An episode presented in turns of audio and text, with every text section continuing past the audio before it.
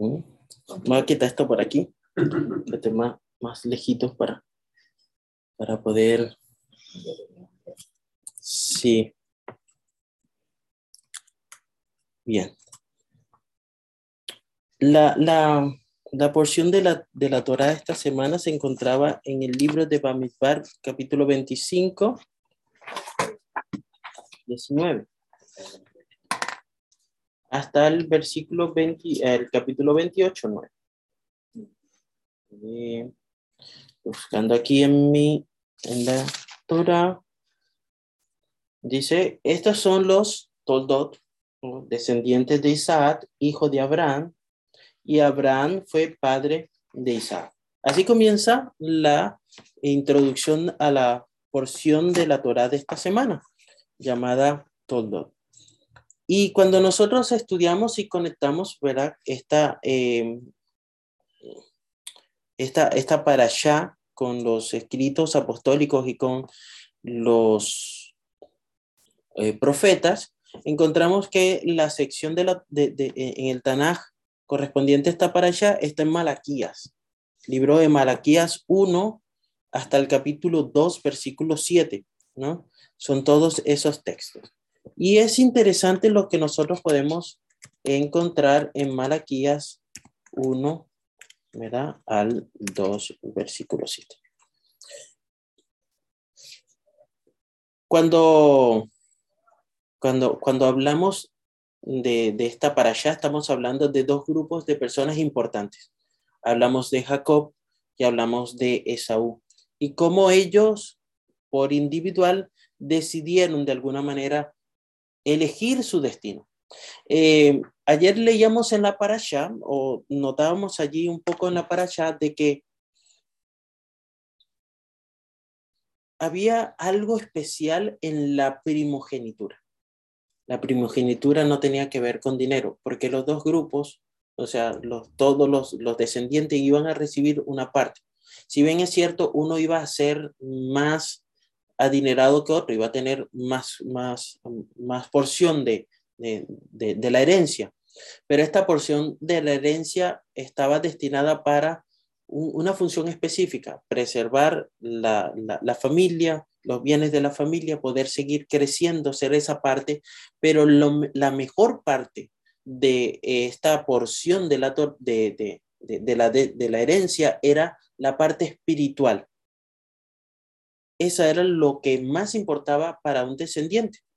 Es decir, cuando nosotros vemos toda la historia de Israel, de repente no la vemos marcada de esa manera, pero cuando nosotros estudiamos y vemos la, la, tradición judía y todo lo que ellos llevan, ¿quiénes eran los que iban adelante a hablar o a encontrarse con las personas? Eran los, los jefes, eran los líderes, eran los líderes incluso espirituales, no era cualquier líder, no era, ah, porque soy el hermano mayor o es porque tengo mucho dinero, no tenían que ir aquellos sobre los cuales se le había dado la bendición para ir. Por lo tanto, esto era mucho mayor de lo que pudiera ser simplemente ser rico, ¿no? Y cuando nosotros vemos la vida de Jacob y de Esaú, vemos que uno de ellos estaba dedicado a hacer un oficio, no, no sé si, si llamarlo oficio, pues, estaba dedicado a la casa, este, pero estaba haciendo un trabajo estaba siendo próspero, era bueno en lo que hacía, no, no estaba tan mal, pero no procuraba las cosas espirituales. En cambio, el otro hermano, ¿verdad? Él procuraba buscar las cosas realmente valiosas. Él tenía todas las cosas que él hacía normal, pero se dedicaba a buscar esto en particular y eso lo llevó a tomar la mejor decisión de su vida. Por supuesto, estaba siendo guiado por su madre y vemos la influencia de una madre sobre la crianza del hijo, que está bien, te voy a ayudar a superarte, te voy a ayudar a ser mejor, pero lo que más tú debes alcanzar, si tú quieres ser inteligente, si quieres ser sabio, si quieres obtener todo lo que necesitas en los negocios, tienes que volver a lo que eh, encontramos incluso en el libro de Deuteronomio, en el capítulo 4. La sabiduría, la inteligencia, todo, todo eso, ¿dónde está? En guardar y seguir mis mandamientos. No, no, no hay otra manera. Lo demás es como consecuencia de que tú hayas hecho esta parte. Y vemos entonces la diferencia entre Jacob y Esaú. Uno se dedicó a eso, parte espiritual, y como consecuencia, ¿qué? ¿Era pobre? ¿Era menos que el otro? No, incluso recibió mucho más de lo que esperaba porque no le, no le, no, no le era, eh, no era partícipe de la primogenitura como tal, ¿no? Era simplemente el segundo allí, pero recibió eso al buscar. Dice aquí la Torá que en Génesis 25, 26, bueno, serían entre esos dos capítulos, que el primero salió rojo, todo su cuerpo como un manto peludo, y por eso lo llamaron Esaú. Después su hermano salió con su mano agarrando el talón de Esaú, y por eso fue llamado Jacob. Isaías, Isaías. Isaac tenía 70, 60 años cuando este, concibieron a Jacob y a Esaú. ¿sí? Laftara, en este texto, habla también de Jacob y de Saúl. Si vemos allí, dice, yo te he amado, yo los he amado, dice el Señor. ¿Y cómo nos has amado? Contestan, replican, responden ustedes. No era Esaú hermano de Jacob, sin embargo, amé a Jacob, pero aborrecí a Esaú y convertí sus montañas en desolación y entregué su heredad en los chacales del desierto. Edom dice, aunque nos han hecho pedazos, reconstruiremos sobre las ruinas. Pero el Señor Todopoderoso dice, ustedes podrán reconstruir, pero yo derribaré. Serán llamados territorio malvado, pueblo contra el cual siempre estará indignado el Señor. Ustedes lo verán con sus propios ojos y dirán, se ha engrandecido el Señor aún más allá de las fronteras de Israel. Este es un texto que va totalmente en contra de lo que estamos tal vez ah, trabajando o hablando en la lección. Porque habíamos dicho de que aquel que recibía las maldiciones era aquel que rechazaba las bendiciones de Dios. Pero luego de haber aceptado el pacto, no es que Dios iba a decir, bueno, Ahora yo los elegí a ustedes, ustedes son los únicos, yo voy a destruir a todos los demás. Le voy a derramar maldiciones a todos los demás. No, ¿verdad? Pero en este caso, Esaú había rechazado las bendiciones del pacto. Él tenía que seguir con esto y por lo tanto su eh, decisión lo llevó a tomar esta, esta necesidad. Ahora, ¿qué sucede aquí? ¿Esto fue antes o después del pueblo de Israel? Porque pareciera que esto era una condición dada al pueblo de Israel, pero vemos que las bendiciones que Dios ha otorgado desde el principio, el plan de salvación que Hashem ha establecido desde el principio, implica que cada uno de los participantes, de los que están allí, hagan su parte. Vemos cómo eh, siempre ha habido un remanente. Abraham tuvo dos hijos. ¿Y cuál de ellos fue heredero de la promesa? ¿Los dos o uno? Vemos que uno solo. Luego vemos a Isaac. ¿Cuántos hijos tuvo Isaac? Tuvo dos, pero ¿cuál de ellos tuvo, fue heredero de la promesa? Y así vemos que generación tras generación ha habido un hijo y un heredero de la promesa. Y en nuestros días nosotros también pudiéramos estar en la situación de ser el Esaú o el Jacob, pero no podemos ser los dos juntos tenemos que ser parte de los que aceptan o de los que rechazan. Si bien es cierto, hay una línea, vamos a decir, um, Jacob, Isaac, perdón, Abraham, Isaac, Jacob, entonces vemos Abraham, este, Ismael, eh, eh, Esaú, y, y, hay como una línea. Y tú dices, bueno, pero de repente estoy en este lado porque genealógicamente vengo por esta, ya, ya fue. No, vemos cómo a través de la historia vemos que aún personas que perteneciendo a otros, siendo eh, se convierten en sacerdotes, en profetas del Señor, porque reconociendo, ¿verdad? La herencia y, y al Dios, ¿verdad? Que creó los cielos y la tierra, entonces tú puedes ser partícipe de estar allí. Por eso nosotros, si nos sentimos tal vez, eh, como, como nos dirían algunos, bueno, somos Goyín, pero está bien, este, puede ser que no venga de, esa, de ese linaje, pero el Señor me aceptó y me dijo que yo puedo ser insertado aquí porque la idea de que tú seas el elegido y seas la luz de las naciones significa que me estás dando la oportunidad de que yo conozca a un Dios y lo pueda aceptar y me pueda añadir a ese pacto, ¿no? Eso es la, parte importante. Entonces vemos allí en Malaquías que le dice al, resto de las personas, bueno, sí, yo los amé a los dos y los cuidé, pero... La ley dice, ¿qué dice la ley? La ley de Dios. Si tú estás bien, ¿cuántos después de ti van a estar bendecidos? Bueno. ¿Cuántas generaciones? Es la cuarta generación. Quiere decir que todos estos que fueron hijos de Abraham o hijos de la promesa, entraban en la ley porque esa ley estaba antes de todo. Quiere decir que nuestros hijos, aunque se desvíen, reciben cosas de la promesa, porque el amor de Dios es así. Esa es la ley. Esa es la misericordia de Dios que les da oportunidad a todos. ¿sí? Y al recibir esa bendición, entonces, o la reconocemos o, la recibimos igual. Así es. No, no, hay, no hay otra. Entonces, justo con, con, completando ese comentario, ¿verdad? Vemos que sacerdotes y líderes, ¿verdad? Allí para este tiempo en el cual estaba hablando acá Malaquías, merecían los reproches de Dios, ¿no? Y este, acá, este, en el versículo 6 al 8, dice, ¿no? El hijo honra a su padre y el siervo a su señor. Ahora bien, si soy padre, ¿dónde está el honor que merezco? Y si soy señor, ¿dónde está el respeto que se me debe? Yo, el Señor Todopoderoso, les pregunto a ustedes, sacerdotas, sacerdotes, no sacerdotas, no, sacerdotes que desprecian mi nombre. Y encima pregunta, ¿en qué hemos despreciado tu nombre? Pues en que ustedes traen a mi altar alimento mancillado.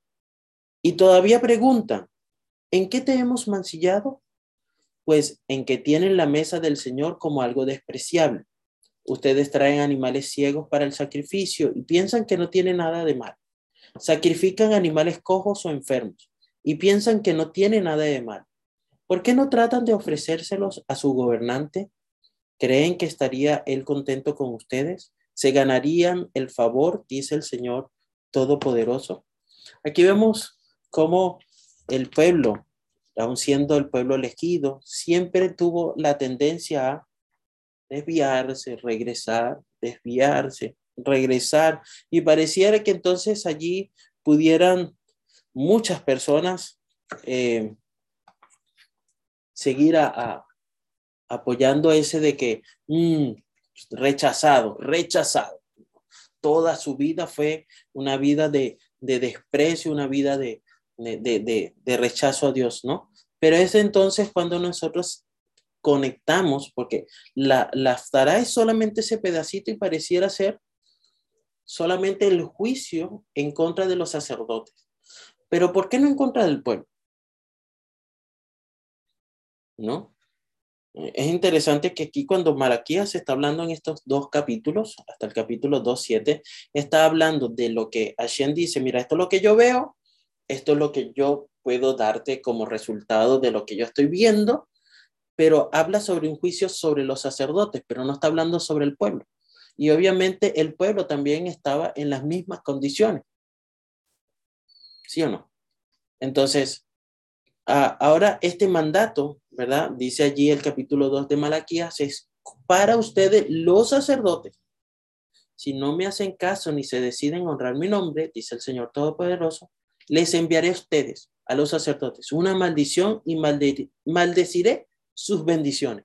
Ah, qué interesante este texto, ¿no? Que nosotros encontramos aquí, porque sí, somos merecedores de las bendiciones, pero, ¿no? Ahí está el Señor y dice, y ya incluso le dice, ya las he maldecido porque ustedes no han decidido, no se han decidido a honrar, ¿no? Por esto voy a reprender a sus descendientes. Oh, Les arrojaré a la cara los desperdicios de los sacrificios de sus fiestas, los barreré junto con ellos. Entonces aquí le habla a los sacerdotes, pero ahora a ellos, a sus descendientes también, no le vienen el mismo resultado de esas bendiciones de generación en generación, sino que ahora viene lo contrario, ¿no? Y le dice, sabrán que les he dado este mandato a fin de que continúe mi pacto con Leví, dice el Señor Todopoderoso. La idea era mantener el pacto. La idea era que siguiera el pacto. La idea era que ellos siguieran partícipes del pacto, aun cuando estuvieran recibiendo todo lo contrario a las cosas buenas. Pero el pacto seguía. Y este es un texto, pero maravilloso. Si nosotros lo vemos solamente como un castigo, está bien, pero era el castigo, pero no eran separados del pacto. Es decir, bueno, vamos a mantener el pacto, ahora lleven las malas. Pero cuando esto pase, entonces mi pacto dice el Señor con Leví, era de vida y de paz. Y ese pacto de vida y de paz yo se las di. También era de temor, y él me temió y mostró ante mí profunda reverencia. En su boca había instrucción fidedigna en sus labios, que no se encontraba perversidad. En paz y rectitud caminó conmigo y apartó del pecado a muchos. Y finaliza el texto de la Aftara diciendo, los sabios de un sacerdote atesoran sabiduría. ¿Y cómo tenemos, de acuerdo a, la, a Torah, sabiduría? Ahí en, en, en Deuteronomio, guardando y cuidando mis mandamientos, así vas a ser inteligente, vas a ser sabio. ¿sí? Dice, los labios de un sacerdote atesoran sabiduría y de su boca los hombres buscan instrucción, porque es mensajero del Señor todo poderoso. Y recordemos que Malaquías en hebreo significa mi mensajero. ¿Sí?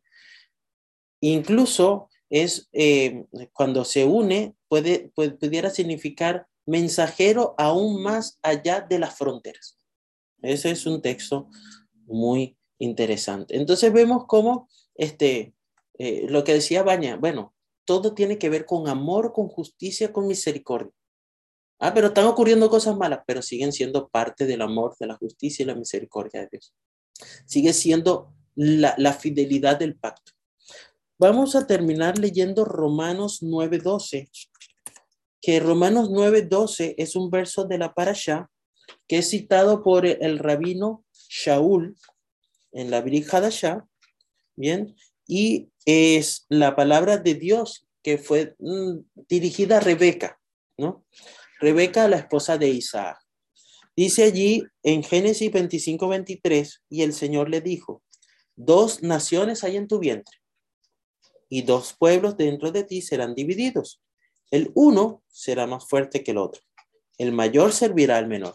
Y allí en, la, en la Besorá, eh, en la carta a los romanos, ¿verdad? Eh, vemos a Shaul hablando de esto y le dice, eh, que sobre el pueblo de Israel aquí, ¿no? tratando de demostrar que Dios eh, siempre ha tenido un remanente en la tierra, que era lo que estábamos comentando, ¿verdad? De que, bueno, sí, este, habían varios hijos, pero había un solo remanente a través de la historia. Pero aquí nos dice que un remanente en la, en, la tierra, ¿verdad? Eh, no significa eh, que nosotros estamos registrados en un libro de una iglesia o estamos en una sinagoga o en una comunidad judía, no tiene nada que ver con esto, sino que nosotros vamos a estar automáticamente somos hijos de Dios. ¿Sí? Y esto, este, ser un hijo de Dios significa amar a Dios, agradarle, guardar sus mandamientos. Recuerdan que hablamos que al final del tiempo lo único que va a determinar que tú eres mi hijo y que tú eres mi pueblo es, guardaste mis mandamientos y tienes la fe, tienes la besora de Yeshua, ¿verdad? Y cuando nosotros creemos todo lo que está escrito en el Tanaj y en los escritos apostólicos, apostólicos y aceptamos a Yeshua como el Mashiach de Israel y del mundo, entonces nosotros pasamos a ser parte de ese remanente no importa en el lugar donde estés, vas a, pasar a esta, a esta parte. Y, entonces acá el rabino Shaul, aquí en este, en este, en este, en este texto, que es bastante eh, largo, ¿no? Eh, ¿no? ¿no? No lo leeremos todo, pero realmente sintetiza la elección de Israel. ¿Por qué Hashem eligió a Israel? Y en los tiempos de, de, ya había, ya había este, muerto Yeshua para ese momento y todavía el rabino Shaul le está diciendo, mira, yo digo la verdad, no estoy mintiendo, yo estoy dando mi testimonio, ¿no? Mi conciencia porque el espíritu de Adonai me ha transformado de que tengo, estoy triste, estoy, estoy acá hablando con ustedes, ¿verdad? Este, para los que son israelitas en la carne, ¿verdad? Los que han, tienen el pacto de la circuncisión, ¿verdad? Como también a quienes pertenece la adopción de ser llamados hijos de Dios, ¿no? Este, a los, por la gloria, los pactos, la promulgación de la ley, el culto, las promesas de quienes son los patriarcas y de quienes, según la carne, procede Yeshua, el cual está sobre todas las cosas. Dios sea bendito por los siglos. Amén. Y entonces habla de que eh, hay una razón especial para que tú y yo ahora participemos de ese pueblo, que tal vez no tengamos esa, eh, eh, ese pacto sobre nosotros, el pacto en la carne, pero que a través de Yeshua vamos a, tener participación en este, ¿no? y, y, y, acá Pablo dice, le dice, mira, no importa, ¿te sientes más grande?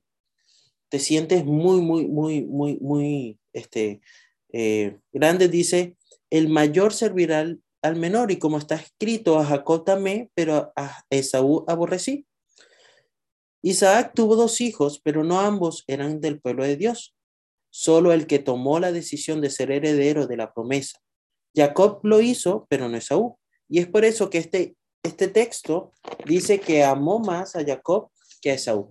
Aquí no está hablando de una separación de que solamente Dios va a amar al pueblo de Israel, sino que va a amar a aquel que acepte las condiciones del pacto. Y al entrar en el pacto pasaremos también a recibir dentro del pacto las cosas buenas y las malas si nos equivocamos.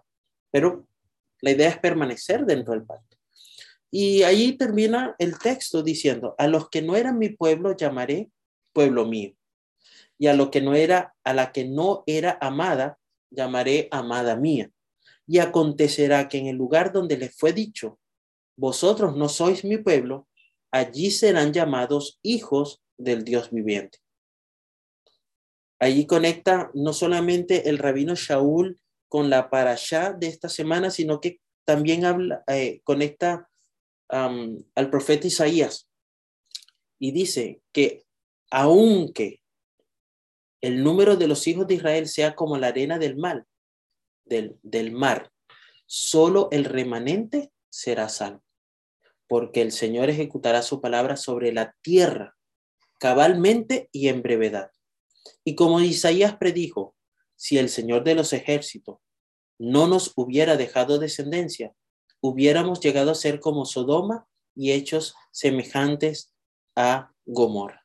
Entonces, cada día nosotros tenemos que dar gracias a Dios porque nos dio la oportunidad de pertenecer a este pueblo, que podemos ser llamados por él pueblo mío, amada mía, y que de alguna manera, pues, este, a otros también se le dirá, pues ustedes no son llamados ni mi pueblo, ni llamados este, así, pero a ustedes todos serán llamados hijos del Dios viviente.